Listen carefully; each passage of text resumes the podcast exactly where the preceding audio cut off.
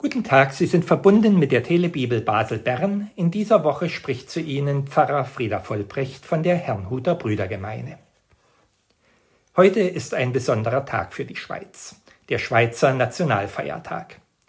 Land auf und Land ab werden Bundesfeiern abgehalten, es gibt Volksfeste und Feuerwerk, überall herrscht Festtagsstimmung.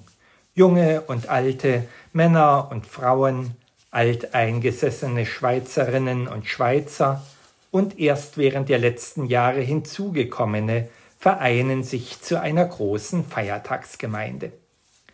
Mögen sich auch alle, die sich nur vorübergehend als Gast in diesem Land aufhalten, dabei willkommen fühlen, so dass sich die fröhliche Stimmung auch auf sie übertragen kann. Die Schweiz ist stolz auf ihre nationalen Besonderheiten und dies mit gutem Recht. Eine dieser Besonderheiten, die es zu pflegen und zu bewahren gilt, ist die politische Neutralität. Wie schwierig es allerdings ist, sie im konkreten Einzelfall immer wieder neu zu definieren, haben die letzten Wochen und Monate gezeigt.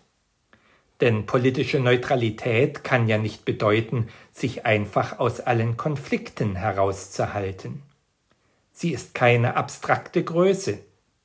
Sie soll auch nicht nur dem Wohl des eigenen Landes und des eigenen Volkes dienen, vielmehr soll sie einen Beitrag leisten zu einem friedlichen Zusammenleben aller Völker und zu einem Ende bewaffneter Auseinandersetzungen. Gerade in dieser Hinsicht konnte die Schweiz durch ihre Neutralität immer wieder wichtige Vermittlerdienste leisten. Die Losung des heutigen Tages passt sehr gut zu diesem Gedanken. Friede, Friede denen in der Ferne und denen in der Nähe, spricht der Herr, ich will sie heilen. So steht es im dritten Teil des Buches Jesaja. Gottes Wille ist Friede für alle Menschen, für die Fernen und für die Nahen. Denn keiner lebt für sich allein. Niemand kann sich von dem, was in anderen Teilen der Welt geschieht, einfach abschotten. Heute ist dies weniger denn je möglich. Und wie sehr Unfriede und Krieg in einem Teil der Erde alle Menschen betrifft und ihr Zusammenleben beeinträchtigt, das ist uns seit dem Beginn des russischen Angriffskrieges auf die Ukraine ganz besonders deutlich geworden.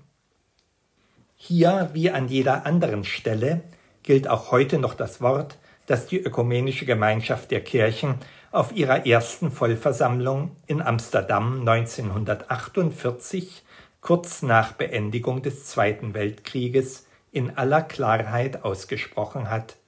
Krieg soll nach Gottes Willen nicht sein.